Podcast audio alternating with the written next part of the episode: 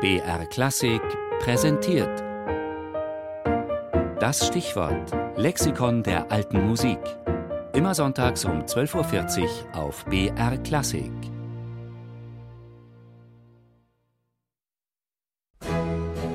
Das Stichwort.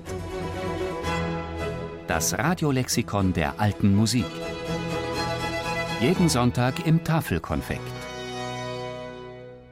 PDQ Bach, geboren am 1. April 1742 in Leipzig, gestorben am 5. Mai 1807 in Baden-Baden.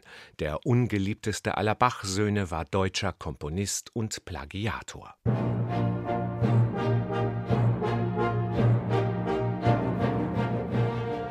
Die musikalische Existenz von PDQ Bach als tragisch zu bezeichnen, dürfte eine große Untertreibung sein, denn die Urteile, die die Nachwelt über ihn und sein Werk fällte, sind nicht nur wenig schmeichelhaft, sie sind verheerend. Er war der schlechteste Musiker, der je ein Orgelpedal traktiert hat. PDQ Bach ist der Pickel im Gesicht der Musik. Der gefährlichste Musiker seit Nero. Der jüngste Spross von Johann Sebastian Bach erlebte eine traumatisierende Kindheit. Sein Vater war so desinteressiert an dem unmusikalischen Sohn, dass er ihm weder Musikunterricht noch einen eigenen Namen gab. Erst als Fünfjähriger und nach mehrmaligem Drängen seines erwachsenen Bruders Wilhelm Friedemann erhielt er die Kürzel PDQ. Bis heute rätselt die Musikwissenschaft über die Vornamen des von der Bach-Familie totgeschwiegenen Mitglieds, dessen Existenz erst in den 1960er Jahren entdeckt wurde. Die Teilnahmslosigkeit gegenüber seinem 21. Kind ging sogar so weit, dass Johann Sebastian nach seinem Tod dem Achtjährigen lediglich das billigste aller Musikinstrumente, ein Kazoo, hinterließ.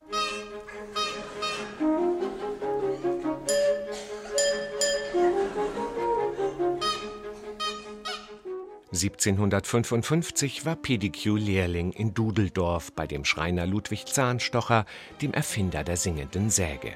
Mit seinem Meister zusammen erschuf er das wohl lauteste Musikinstrument der Welt, das Pandemonium. Allerdings war er schlau genug, sich noch vor der ersten öffentlichen Vorführung, bei der der Konzertsaal zusammenstürzte, aus dem Staub zu machen. Von da an führte er ein unstetes Reiseleben. 1756 traf er Leopold Mozart in Salzburg Salzburg und empfahl ihm, seinen neugeborenen Sohn Wolfgang gut zu unterrichten und viel üben zu lassen, damit aus ihm der größte Billardspieler aller Zeiten werde.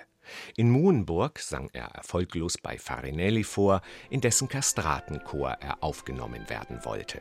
Nach Aufenthalten in halb Europa und der Türkei beschloss er mit 35 Jahren in Wien das zu tun, was einem als Bachsohn halt vorbestimmt sei, und wurde Komponist.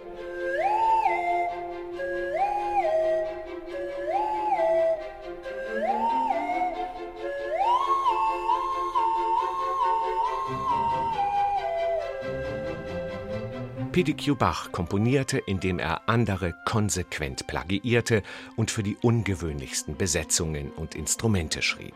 Zu seinen wiederentdeckten Werken zählen etwa ein Pervertimento für Dudelsack, Fahrradballons und Streicher, die Kantate für Solohund Wachet Wuff das Konzert für Fagott gegen Orchester, die Erotika-Variationen für geächtete Instrumente und Klavier oder die großartige Serenade für entsetzlich viele Bläser und Schlagwerk. PDQ Bach war ein Mann, der den Gang der Musik nicht um ein Jota veränderte. Ein Mann, der die Lehre von der Originalität durch Unfähigkeit endgültig definierte. Ein Mann, der über das gewaltigste Hindernis triumphierte, vor dem je ein Komponist gestanden hat, das absolute und völlige Fehlen von Begabung. So harsch urteilte sein Wiederentdecker, der amerikanische Komponist Peter Schickli, über den vergessenen Bachsohn, dem er mit seiner Biografie Ein Leben gegen die Musik ein unsterbliches Denkmal setzte.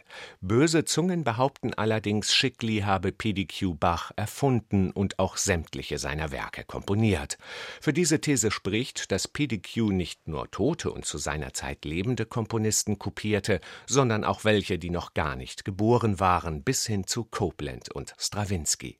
Das beweist auch sein Last Tango für Bayreuth für vier Fagotte, in dem Richard Wagners berühmter Tristan-Akkord abgekupfert wird.